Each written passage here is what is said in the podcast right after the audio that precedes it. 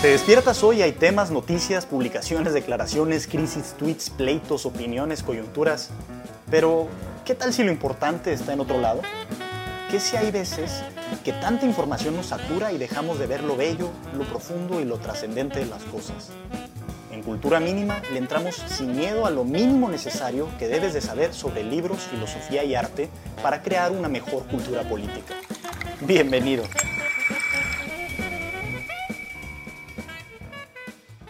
Bienvenidos a Cultura Mínima número 13.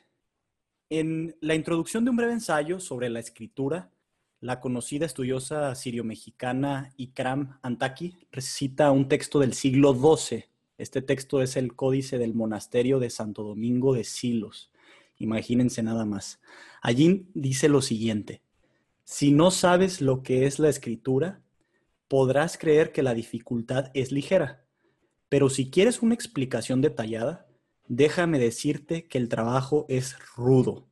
Borra la vista, encorva la espalda, aplasta el vientre, maltrata los riñones y deja todo el cuerpo adolorido. Como marinero que llega por fin a puerto, el escriba se alegra de llegar a la última línea. Deo gratias semper. Y de eso vamos a hablar el día de hoy, de la escritura un arte que nació hace aproximadamente 3.000 años antes de nuestra era, es decir, 5.000, poco más de 5.000, y que hoy en día utilizamos todos los días a través de nuestros medios digitales predilectos. Para hablar de esto, me acompaña eh, creador de cultura mínima, escritor ávido, lector ávido, o bueno, digamos, aprendiz de escritor permanente y lector ávido, José Antonio Terán. ¿Cómo estás, Terán? Yo bien, ¿tú qué tal estás, Benjamín? Saludos a todos los que nos están escuchando. Este es el número 13, número de suerte, de entregas de cultura mínima. Y me agrada mucho cómo empezaste, porque con esa cita eh, queda como claro que la escritura tampoco es esta idea nice eh, que se puede poner como de moda o, que tiene que ver nada más con el entretenimiento, sino es algo que eh, vale la pena batallarle para que rinda frutos. Es lo que te quería preguntar inicialmente, a ver qué piensas de esta cita. Déjame, déjame enfatizar algo. Encorva la espalda, aplasta el vientre, maltrata los riñones y deja todo el cuerpo adolorido. Una escritura muy física, descrita aquí en el siglo XII y no tan mental. Si te das cuenta, no hay grandes alusiones al, al tema mental. Eh, ¿Qué ves ahí? ¿Crees que eso sigue siendo válido? ¿Hemos cambiado un poquito nuestra manera de escribir? Digo, evidentemente ha habido grandes cambios, ¿no? Pero en ese aspecto corpóreo, mental, ¿qué ves? Está padre esa cita porque pues hace referencia al, a, lo que se pudiera considerar quizá incluso el, como el, el nacimiento de la escritura, al menos en, en, la civilización occidental, que es la de en, los monasterios.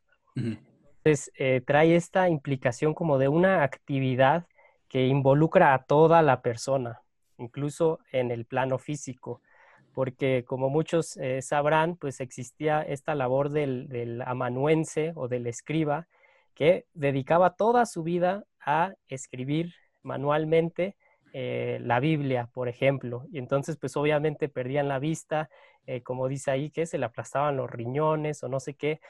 Entonces, e, eso me gusta, eh, me gustaría destacar, que es una actividad que te involucra como persona, toda la persona.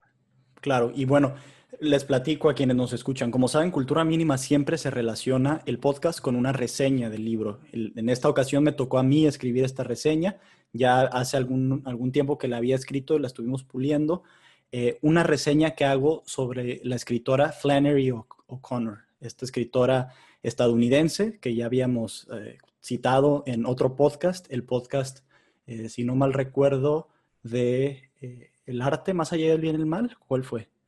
Y entonces Flannery O'Connor, esta escritora de, eh, de Georgia, que, que, vivió en el siglo XX, murió joven, a los 36 años, y yo hago una, una breve reseña que los invito a leer, en donde describo el proceso mediante el cual me imagino que ella escribía. Imagínense a una joven una joven completamente abocada a la, escritura desde que está en la universidad, aproximadamente a los 20, 21 años, ella hace una tesis, una tesis, eh, creo que incluso era de maestría ya, en donde eh, escribe aproximadamente 12 cuentos.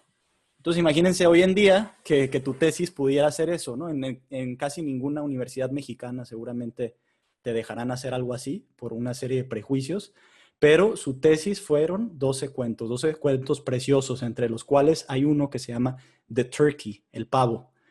Y en él, en él eh, se, narra esta historia de, un niño que encuentra un pavo que está mal herido que lo encuentra mientras está en los grandes campos de algodón, estas grandes planicies, planicies norteamericanas, y este, este niño, eh, de nombre Ruler, pues quiere atraparlo, ¿no? Quiere atrapar este pavo y quiere llevarlo a su casa como cena. Y en esa narración que hago, me imagino yo a Flannery O'Connor en dos etapas de su vida, digamos, juego con eso. Por un lado, me la imagino en el dormitorio universitario, cuando ella aún no sabe que va a enfermar de polio, eh, este, perdón, de, lupus, que este, es su enfermedad, eh, cuando ella todavía no lo sabe y eh, está simplemente escribiendo. Y por otro lado, cuando ya está enferma y se va a un campo a recuperarse, digamos, en teoría. Nunca se recuperará, batallará con esta enfermedad durante, creo que más de 10 años, y la imagino escribiendo, tecleando, tecleando en máquina de escribir, pensando vidas que ella misma no podía tener, vidas en movimiento, mientras ella estaba prácticamente encamada. Eh, ¿Qué nos dice esto de la escritura? ¿Cómo ves? ¿Qué, te pareció la reseña? Sí, a mí me gustó mucho en, muchos niveles eh, tu reseña, pero el que más me llamó la atención es ese eh, del que tú juegas con todos los planos del arte de la escritura. Es decir, el de la escritora, en este caso Flannery O'Connor, que tú te la imaginas y lo recreas a través de la escritura, recreas cómo está ella eh, tecleando en una máquina de escribir en su pueblito de, Georgia, cómo está escribiendo la historia, que es el otro plano de este niño que está persiguiendo al pavo, y todo está desde también una perspectiva personal, que es la de el que escribe la reseña, que en este caso eres tú.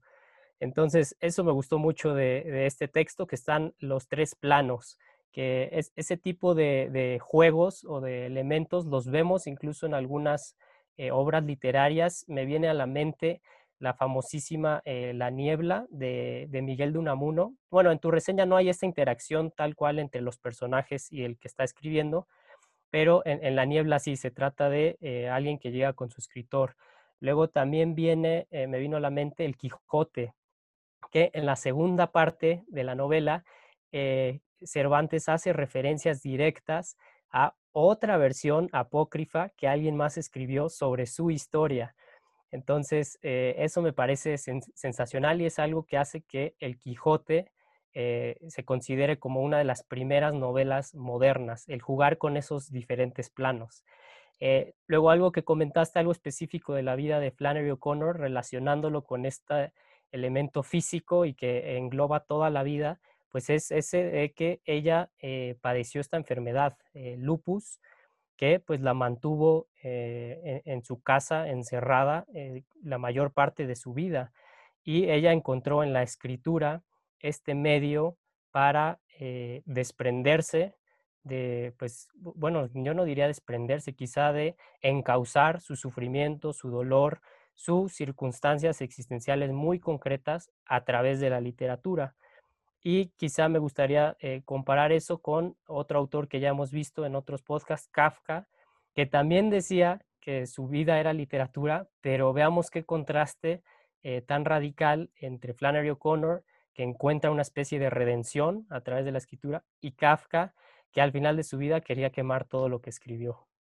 Claro es, una diferencia sustancial y que creo que aplica para todos los planos, planos de la vida, ¿no? Lo hemos visto en cualquier tipo de trabajo, puede ser desde el policía, eh, el bombero, eh, quien sea que haga un trabajo pues eh, con, desgano, con poca, pocas ganas y con poco significado, quizá más allá de la propia, el propio estímulo personal, o cuando, como en el caso de Flannery O'Connor, que sabemos que era católica, lo ofrecía para algo más grande, ¿no?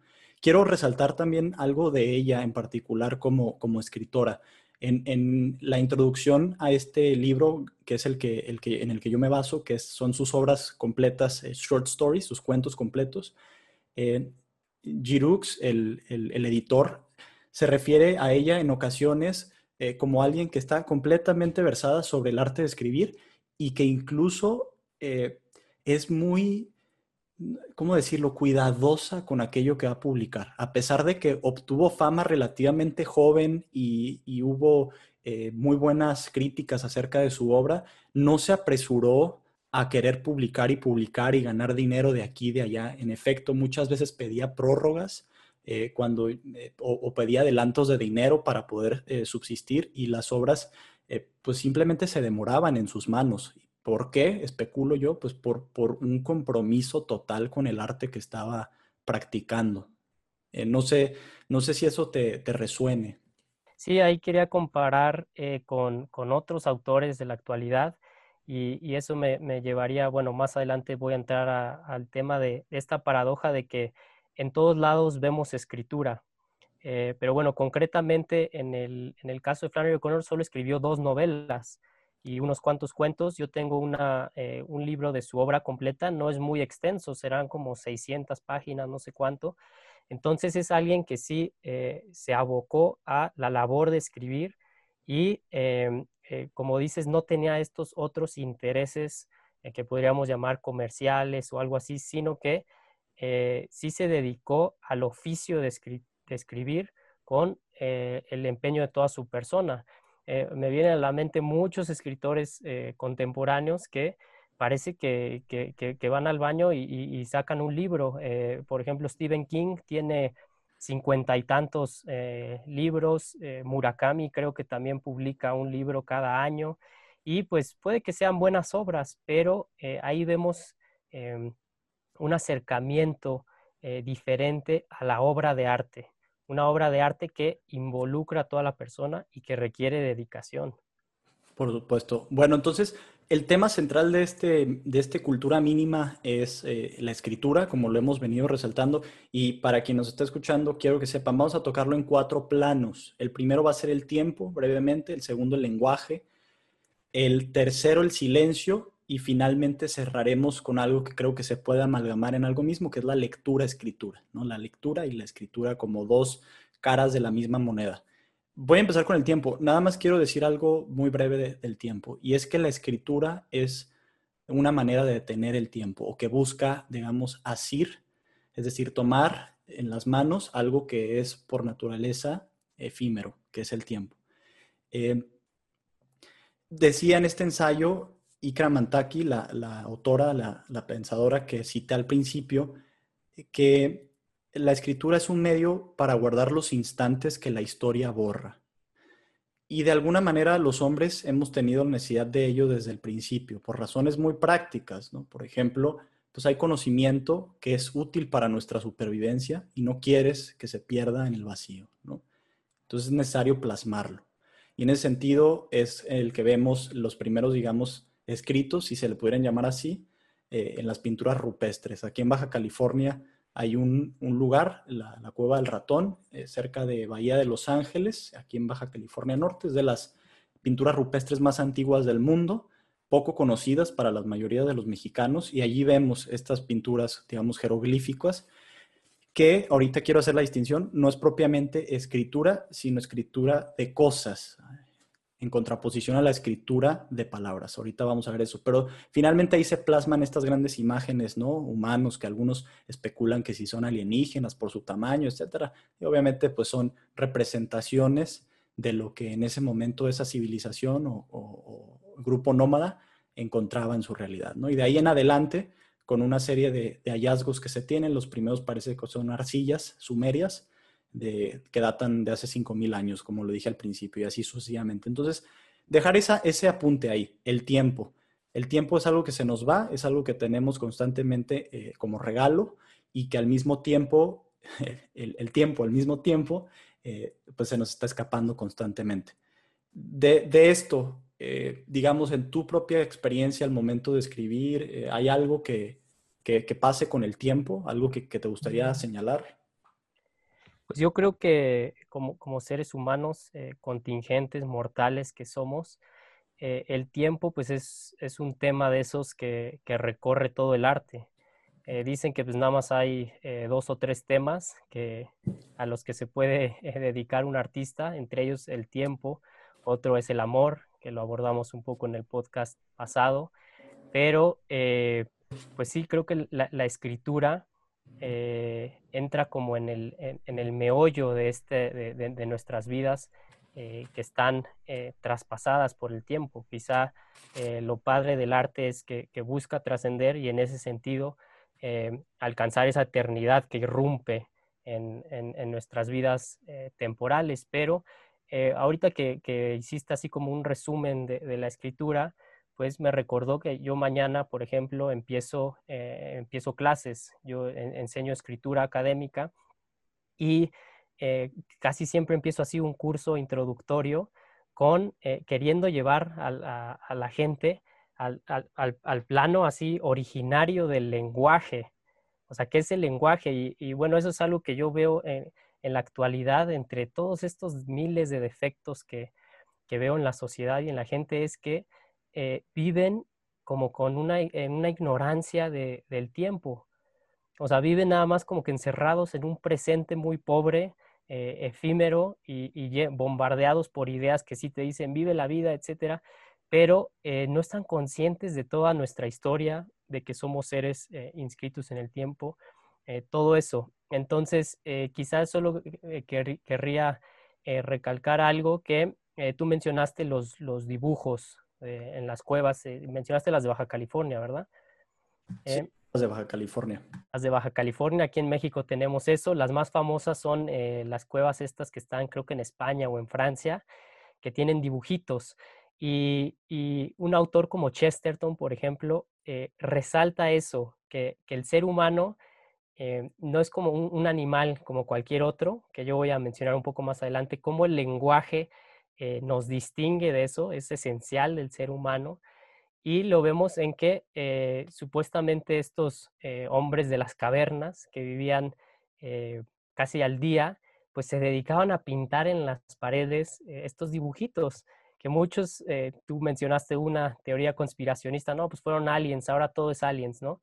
Pero eh, pues, pues responde más bien a, esa necesidad que, dice Chesterton de expresar algo más, como de, trascenderse a través de, eh, en este caso, dibujos.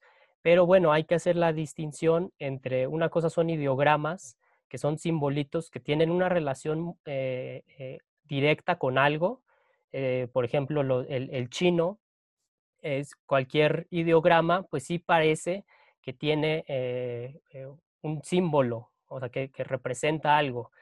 Eh, en cambio, para que, para a lo que, al lenguaje que tenemos en la actualidad, que es un lenguaje articulado, se tuvo que pasar por un, eh, bueno, de hecho, los, ningún estudioso ha podido como detectar eh, la evolución directa de cómo se pasa de ideogramas a, a, fonogramas y después al alfabeto. ¿Cuál es la diferencia a grandes rasgos? Que el alfabeto ya no representa eh, algo, algo físico. Si tú dibujas una A, algunos pueden decir, ah, no, si se parece a el, hebreo, que en ese entonces era el Aleph, y el Aleph sí era un pescadito, no sé qué, pero en realidad las letras ya no simbolizan nada. Y eso es lo que ha posibilitado que podamos abstraer a un nivel eh, sorprendente, ¿no? Sí, sin duda. Esa es, esa es una de las cosas que yo quería señalar respecto al lenguaje, justamente, que esta, esta primera gama, que es la escritura de las cosas, que lo hemos visto nuevamente en los, en los jeroglíficos, en las arcillas, en las pinturas rupestres, eh, estos, estas representaciones uno a uno, digamos, con la realidad. Manzana y dibujas una manzanita. Bisonte y dibujas un animal con cuernos, etcétera, ¿no? Y ese gran paso de abstracción en donde poner un simbolito no es, digamos, una manzana o un bisonte, sino el sonido e, eso es una revolución para el ser humano. Fue una revolución. Y de hecho, hace ratito meditándolo, pensé que las matemáticas justamente hacen eso mismo, pero a otros planos. Eh, por ejemplo, la representación o el paso, digamos, de la geometría al cálculo, ¿no? De la geometría sí, de algún, de algún modo es esa representación uno a uno, no quiero ahí caer en reduccionismos, pero digamos un triángulo lo podemos ver y es un triángulo, a una fórmula en cálculo que siempre te genere triángulos, por ejemplo. Es, lo que pasa en el, en, el, en el, lenguaje. Entonces, este paso entre la escritura de las cosas contra la escritura de las palabras y entender que nuestra época, nuestra época tan desarrollada tecnológicamente, en gran medida tiene eso por el desarrollo de, de ahora la escritura de los de nuevos símbolos, de hecho, bastante inaccesibles para la mayoría de los seres humanos que desarrolla la ciencia matemática, ¿no? Eh, o bueno, de alguna manera hay que estudiarle, pero ah, son ya abstracciones eh, gigantes, ¿no? Las que hacen los matemáticos. Sí, ahí me gustaría eh, comentar un, ejemplo que doy yo en clase de esta abstracción, de esta separación total entre el lenguaje, ya sea con palabras pronunciadas o escritas, y esto que dices como los objetos, que son algunas teorías que por ejemplo, Wittgenstein al principio de las investigaciones eh, filosóficas eh, le recrimina eso a San Agustín, que San Agustín dice, el lenguaje es simplemente ponerle etiquetas a las cosas. Entonces el bebé entiende que eso es árbol, eh, etcétera. Eso no, no explica para nada la riqueza y el nivel de abstracción que se puede alcanzar con el lenguaje. El ejemplo que le pongo a mis alumnos es la palabra perro. Representa algo, o sea, alguien que no habla español, por ejemplo, y escucha o ve por escrito la palabra perro, eh, no ve la figurita del animal. Y el sonido puede, eh, en diferentes idiomas, hay algunos que sí tienen una relación onomatopéyica eh, con, las cosas. Entonces, si tú dices una palabra, se parece, por ejemplo, a roncar. Tiene las dos R's, ¿no? Roncar suena como eso. Pero perro quizá no. Y, luego, ¿qué pasa? El, lenguaje se va complicando incluso a el, lenguaje cotidiano. Si tú dices la expresión, ah, perro, eh, ¿qué significa eso? No hay una relación directa con el animal ya, sino es una expresión de una emoción que ha rebasado eh, eh, toda relación con lo físico. Entonces, eso solo para, para, para que vean que es, esta magia, no hay otra forma de decirlo, la, magia del lenguaje que eh, nos remite a la magia de lo que significa ser humano. Y fíjate que yo viví algo muy relacionado con eso, que lo quiero compartir. En alguna ocasión tuve la oportunidad de, estar conviviendo con unas muchachas de Afganistán y había una persona mexicana allí y empezamos a hablar y, de repente como que se, se, impresionaron y, nos dijeron, a ver, hagan ese, ese sonido otra vez, ese sonido que es justamente era el sonido de la doble R, la R. Y, dije, este R, ay, jaja, y se rieron, pero porque no tenían ese, ese, ese, eh, esa, esa, manera de usar la boca en su lenguaje, ¿no?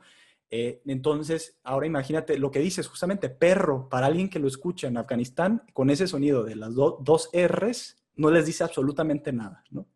Ah, sí. Suena raro, ¿no? Y esa, esa relación otra vez con lo físico, por ejemplo, eh, alguien que habla francés, dicen que eh, eh, conforme va creciendo, pues se le van haciendo arrugas de forma diferente que alguien que habla español por cómo enuncias las, las palabras, las letras, todos esos sonidos. Y eso me lleva a, a un tema que también me, me, me gusta mucho recalcar, que es el de, algunos dicen que el lenguaje es como un órgano del ser humano, un órgano en el sentido de que es, es como una extensión y a la vez algo que nos posibilita movernos en el mundo. Entonces, el corazón bombea sangre, el cerebro eh, piensa, el estómago digiere, el apéndice, ¿qué hace el apéndice? No sé, la verdad. Disculpe. te lo puedes quitar, te da apendicitis. Sí. Eh, eso refutaría mi teoría, pero no el lenguaje eh, sí nos posibilita eh, eh, todo esto, o sea, sin ese órgano vital no seríamos humanos. Entonces, me gusta eso también y, lo relaciono con, un pensador, por ejemplo, como Heidegger, que en el siglo XX, en, la Carta sobre el Humanismo, dice, Die Sprache ist das Haus des Seins. La lengua o el lenguaje es la casa del ser. Y, me gusta eso también, la, palabra casa, hogar, sin el lenguaje no seríamos humanos. Ahí es donde habitamos, habitamos el lenguaje y esa es la forma en la que nos relacionamos, incluso con la naturaleza. y con la cultura. Es decir, el lenguaje es lo que nos define como seres humanos. Por supuesto. Y en ese sentido, la escritura es una manera de plasmar el, lenguaje con mucha más cautela y a lo mejor con cierto nivel de elevación o digo, depende, ¿no? También un WhatsApp puede ser justamente lo opuesto. Quiero relacionar esto que estás diciendo con una idea que mencionaste respecto a las pinturas rupestres, que es esta necesidad eh, humana del lenguaje, ya lo estás recalcando de manera muy, muy, muy puntual. Voy a leer esta, este fragmento de este mismo ensayo que cito al principio de Antaki. Dice, leer es una necesidad biológica de la especie humana. Es tan fundamental así como la impresora es indispensable a la computadora. Dice, hay que recordar la infinita superioridad de lo escrito sobre la imagen para transmitir el pensamiento. La imagen transmite emociones, impresiones, no razonamientos. Lo escrito puede causar emoción y hacer pensar. Habla al mismo tiempo a la razón y a la imaginación. Y esta idea de las imágenes contra la escritura me llevaron a la noción de los memes, eh, que habíamos eh, platicado de ello en, este, en este video que, vimos de, un filósofo mexicano, no recuerdo el nombre, pero que se refería a McLuhan, este, este filósofo pensador canadiense, en donde el, tema de los memes, bueno, expresaba que el tema de los memes era que su función era justamente levantar emociones versus eh, la idea del razonamiento y de las ideas bien plasmadas e hiladas a través de eh, la escritura. Eh, quizá no entrar a ese tema, pero sí al tema del exceso informativo en el que vivimos y el silencio. ¿Cómo ves esta, este, digamos, esta gama de, temas que se derivan de la escritura? Sí, esa es una paradoja eh, muy importante con en, la actualidad, que yo también empiezo así mi curso eh, en, la universidad, les pregunto a los alumnos, a ver, eh, ¿qué hacemos más? ¿De qué forma nos comunicamos más? ¿De, forma oral o por escrito?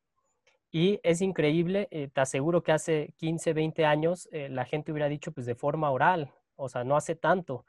Eh, y ahorita la mayoría dice que por escrito, porque si lo piensas, todo, todo el tiempo tenemos el celular y nos comunicamos por escrito. En la escuela también todo lo, lo, desarrollamos por escrito, porque como, como ya mencionaste, la escritura nos ha posibilitado un mundo sin límites prácticamente, o sea, es, la invención eh, que, marca una diferencia eh, ahí junto al fuego y la, agricultura, pues es de las invenciones más maravillosas que hay.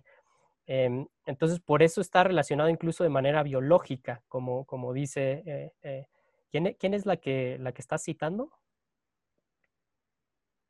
Antaki, Ikram Antaki. Ikram Antaki. Ikram Antaki dice, está en, nuestra biología.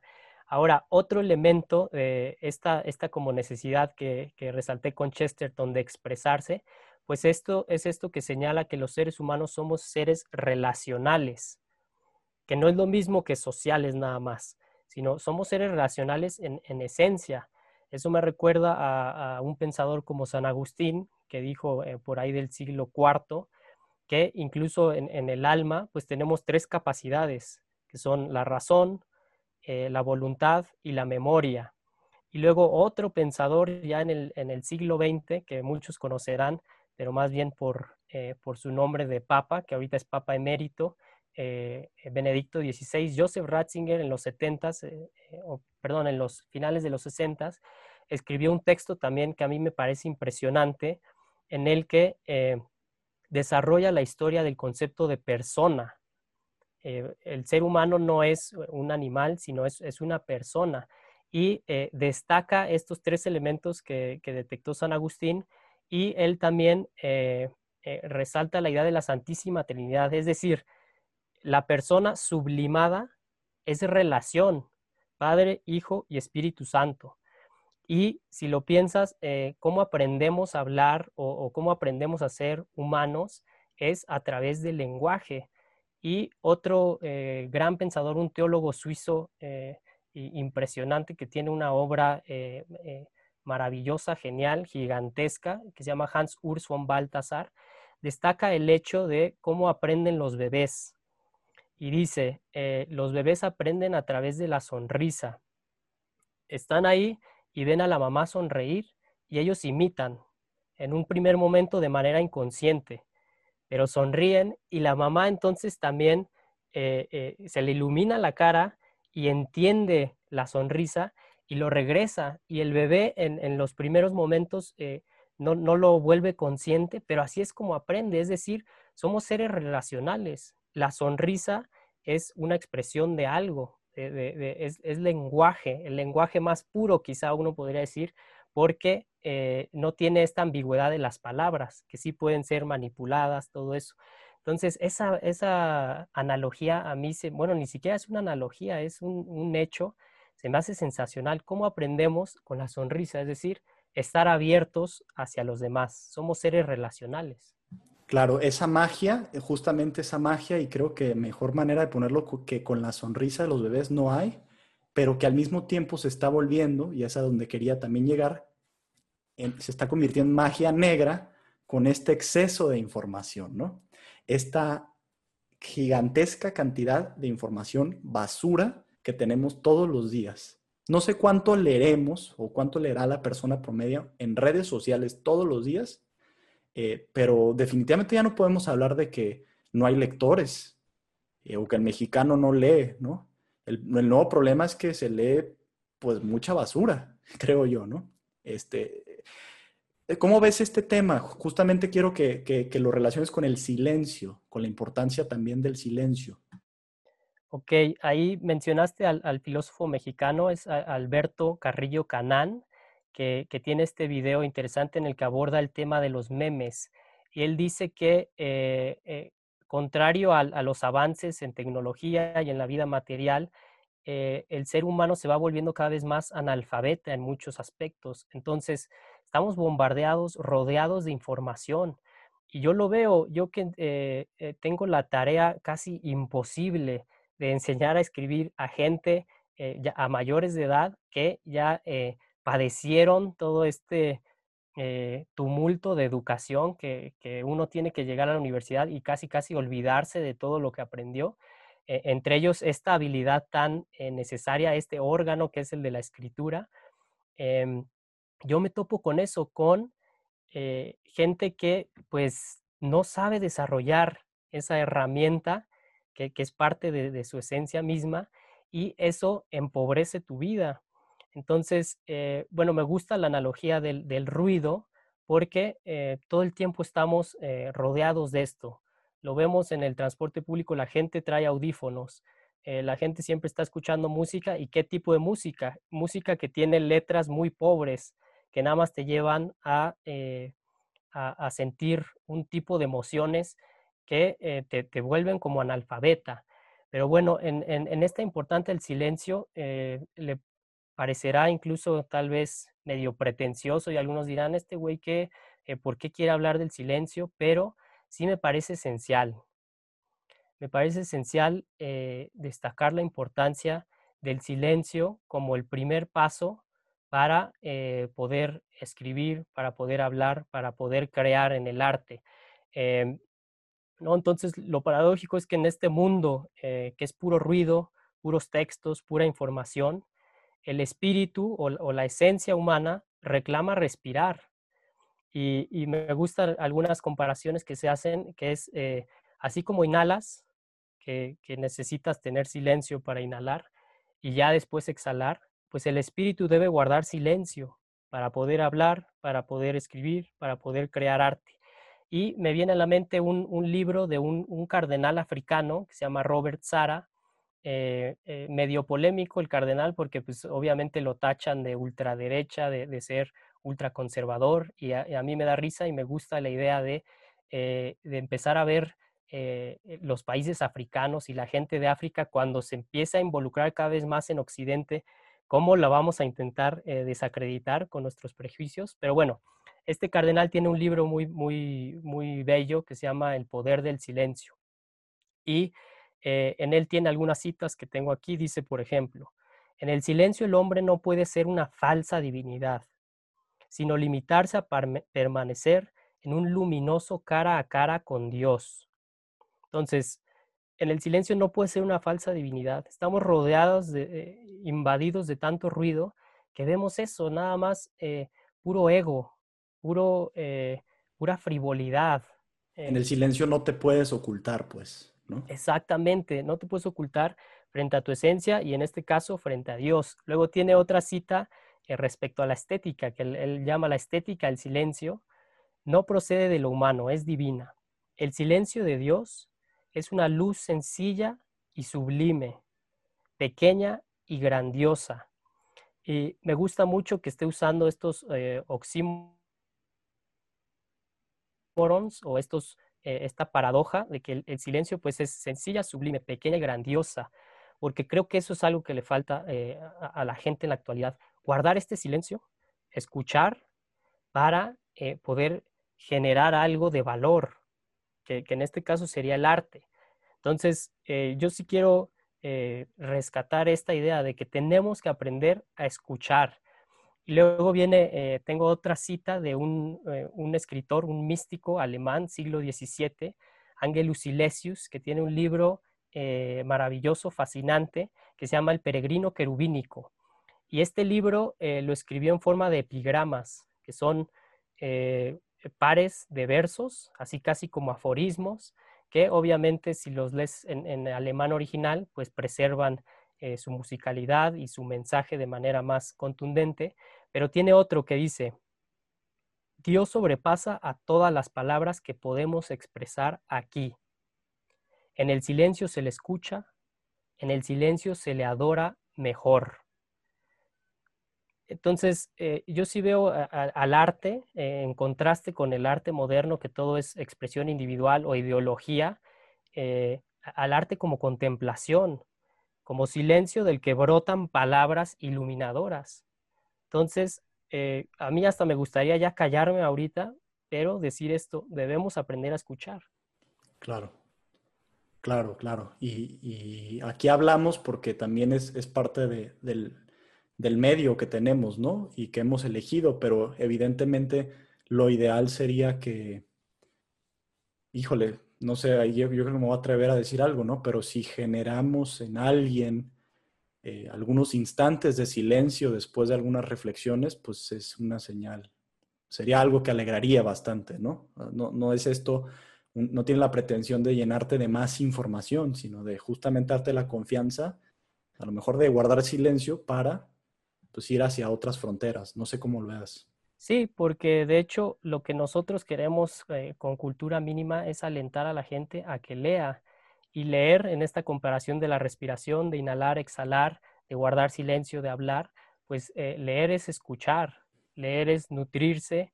Eh, frente al libro tú guardas silencio. Me viene a la mente también algo muy curioso, ahorita que mencionaba San Agustín, en las confesiones, él narra cómo em, de repente vio a un, en, el momento de su conversión, vio a un niño que, era un ángel, de, eh, de, acuerdo con el simbolismo cristiano, que estaba leyendo en silencio. Y muchos que han estudiado la historia de, la escritura y de la lectura dicen que em, eh, San Agustín le, llamó la atención porque en esas épocas se leía en, eh, perdón, se leía en voz alta. Es decir, la, escritura estaba diseñada para lo público, eh, por ejemplo, las inscripciones que encontramos de latín, la mayoría son en eh, grandes monumentos, entonces no tienen ni siquiera separación de espacios, no tienen puntuación, porque se recitaban, se transmitía de forma oral. Entonces, en este pasaje de San Agustín, en el que él ve a alguien leyendo en silencio y se sorprende, eh, vemos aquí como también un giro que, se introdujo con el cristianismo de la lectura como un proceso personal, de interioridad que te lleva, que te transforma y te lleva ahora sí a, responder al mundo de manera eh, pues adecuada. Claro. Y, si bien eh, para la lectura es fundamental el silencio, pues también para la escritura, que era el, tema que estábamos hablando. Pero quiero aquí citar una, una frase famosa relativamente de Jorge Luis Borges, este gran pensador argentino, eh, que dice lo siguiente, para que vean esta relación entre escritura y lectura. Dice, que otros se jacten de las páginas que han escrito. A mí me enorgullecen las que he leído. ¿Qué tal? Es simplemente una reivindicación de la lectura, eh, incluso sobre la escritura. Eh, también en alguna otra frase que no, no encuentro dónde la, la, dijo, pero sí la he visto recurrentemente, él argumenta que hay buenos escritores, pero hacen falta más, más buenos lectores, digamos. ¿no? Y eso es algo que, que podría resonar en, en, muchas de las personas que nos escuchan, porque quizá el acto de sentarse a, a escribir, pues es, es, para algunos cuantos que tienen esa vocación, ¿no? O que tienen esa inquietud. Pero de la lectura creo que sí no podemos prescindir eh, creo que esa sí es o debería de ser universal. Y la gran lucha de nuestra época es, pues, ¿qué vamos a leer? Piensen, piénsenlo, lo, quiero poner así en términos quizá un poco burdos, ¿no? pero piénsenlo así. ¿Vas a pasar los próximos 10 años de tu vida leyendo tweets? Es decir, exabruptos generados eh, de la emotividad de ciertas personas que no conoces ni vas a conocer 10 años, porque esto se puede pasar rapidísimo, ¿no? O los próximos 10 años, y, no, no es por sonar pretencioso y nada, pero buscarás encontrar quizá obras, libros, de lo que sea, en las que han eh, vertido toda su vida ciertas personas. No, no fue una cuestión de una emoción, voy a escribir un libro, sino, por ejemplo, los clásicos o grandes obras de la literatura contemporánea incluso, que, han tardado o demorado años en producirse, ¿no? Estudios, lectura, etc. Pues, ¿por cuál de las dos te, te, vas a ir? Puedes leer cualquiera de las dos. Creo que es el mensaje que hemos estado diciendo, ¿no? Esta, esta parte de la literatura no, no está acotada para los estudiosos ni para los grandes aviondos. Es un tema de paciencia nada más. Con que sepas leer ya está ahí, ¿no? Y, y es una actividad que también se va desarrollando con el tiempo y la práctica. Exacto, la, lectura como una forma de vida, que es lo que mencionamos, eh, que tiene su complemento en la escritura. Y si lo piensas, pues lo primero que hacemos antes de escribir, pues es aprender a leer. Y eh, relacionándolo otra vez con esto del silencio, leer es escuchar, leer es desarrollarse como persona. Eh, yo, por ejemplo, pues sí, no, no, me puedo imaginar mi vida sin este hábito de la lectura que, que adquirí desde, desde pequeño. Eh, yo casi, casi desde que, tengo memoria, pues ahí estaba interesado por esta lectura. Eh, yo empecé, como quizá muchos de, mi generación, bueno, no, yo empecé un poquito antes leyendo clásicos juveniles, pero un libro que me marcó y, e instauró todavía de manera más eh, poderosa el hábito de la lectura en mi vida, pues fue el de Harry Potter. Y, Harry Potter, así recuerdo perfectamente, estaba en la primaria, me lo compraron y me lo eché en una tarde. Y el 2 me lo eché en, dos días y el 3 así, o sea, los devoré esos libros. Y por otro lado, otro, perdón, otro autor que, quisiera mencionar, que, me marcó la vida y de hecho ese sí, eh, inspirado en él, eh, quiero ser escritor y ya, ya escribí una novela y quiero dedicar mi vida a esto, es Emilio Salgari, un escritor italiano que eh, se echó como 40 libros él, sí, no como Flannery O'Connor, en las que narraba historias maravillosas de, corsarios, de piratas, eh, de bucaneros. Eh, tiene dos libros, son los más famosos. Uno es Sandokan, que es un pirata en, en Malasia, y otro es El Corsario Negro, que es una historia acá en la Nueva España, por ahí del siglo XVI, de un pirata que de repente llegan hasta Campeche y todo. Y algo interesantísimo de este escritor eh, italiano, Emilio Salgari, es que nunca viajó. Creo que dicen que viajó a, eh, una vez y, no salió de Europa prácticamente. Y tiene historias de absolutamente todo. Tiene de Egipto, tiene de, Malasia, tiene otro que se llama El Capitán Tormenta y el León de Damasco. Eh, historias de aventuras. Entonces, cómo la lectura y la escritura nos vuelve totalmente humanos en el sentido de que amplía nuestra, nuestra perspectiva, eh, nuestra vida, y, para eso pues vale la pena, o sea, la, trascendencia se puede alcanzar a través de la escritura. Y por eso es, muy triste el contraste entre eh, todos los medios que tenemos en la actualidad, esta facilidad eh, que tenemos para acceder a todo tipo de información. Todo el tiempo estamos escribiendo y como dices, ¿qué tipo de cosas estamos leyendo y escribiendo? Eh, entonces ese es como un, juicio eh, muy fuerte que veo yo hacia la actualidad. qué tipo de cosas eh, estamos leyendo, escribiendo, porque la literatura no es nada más entretenimiento, no es nada más pretensión, sino es cómo se desarrolla uno como persona. Entonces, lo primero es guardar silencio, leer. Lo segundo ya es escribir y escribir pues también que no esté supeditado nada más a la necesidad, que eso es algo con lo que batallo yo en mis clases se me hace tan difícil decirle a la gente, a ver, eh, no escribas para, para, el profesor, para una calificación, escribe para que tus textos sean valiosos, para que tú expreses algo, para que tú, e incluso pueda eso sí ser redituable. Si tú eres alguien que ha leído toda su vida y sabes escribir bien, te vas a mover en, en cualquiera de los mundos, el mundo de los negocios, incluso de contador, de actuarios. Eh, a mí me gusta traer de bajada a los actuarios, que yo digo, o sea, ¿Quién decide dedicarse a seguros, por ejemplo? O sea, vas a dedicar tu vida a vender seguros, pues tienes la herramienta de la escritura para trascender incluso el mundo de los seguros. Entonces, para mí escribir, pues es prolongar la, persona, es estirarse espiritualmente, es, es seguir el proceso natural de respiración del alma. Inhalar, que es guardar silencio, y escribir, que es exhalar. Claro es, esa parte quiero enfatizar que no se piense la lectura también como esta cuestión meramente utilitaria, en la que lee mucho para que seas un fregón eventualmente, ¿no? Y que seas alguien súper reconocido y capaz.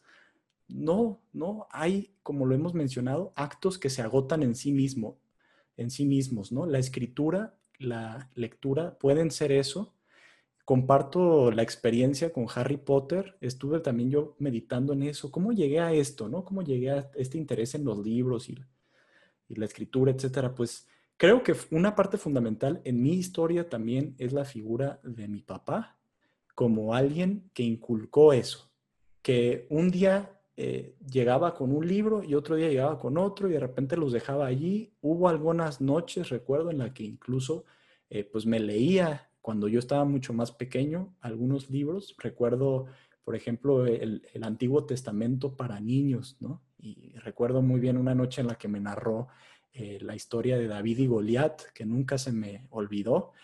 Y después, un día llegó justamente con el libro de Harry Potter y la piedra filosofal, que también, híjole, me lo devoré. Recuerdo que me dejaban en la primaria una actividad de lectura para niños, no sé qué, tenían que ser 10 minutos diarios y empecé con 10 minutos, pero luego empecé a 10, media hora, 50 minutos, hora y media, y ya desde ahí en adelante nada fue igual, ¿no? Pero porque te, abre muchísimo la cabeza. Entonces, bueno, esos son los hábitos de Terán. Yo los míos, pues también como que trato de hacerme espacio, ¿no? En, toda esta maraña de la vida contemporánea, porque pues siempre hay trabajo y hay otras cosas que, que demandan la atención de uno pero pues debe de haber tiempo para la lectura, creo que sirve para todo lo demás y aparte es algo que, que, expande el espíritu por sí mismo. Quiero hacer una reflexión final, Terán, ya para acabar este podcast y es este, este último párrafo de Ikra Mantaki que se relaciona con nuestra época ya directamente, que es en donde estamos.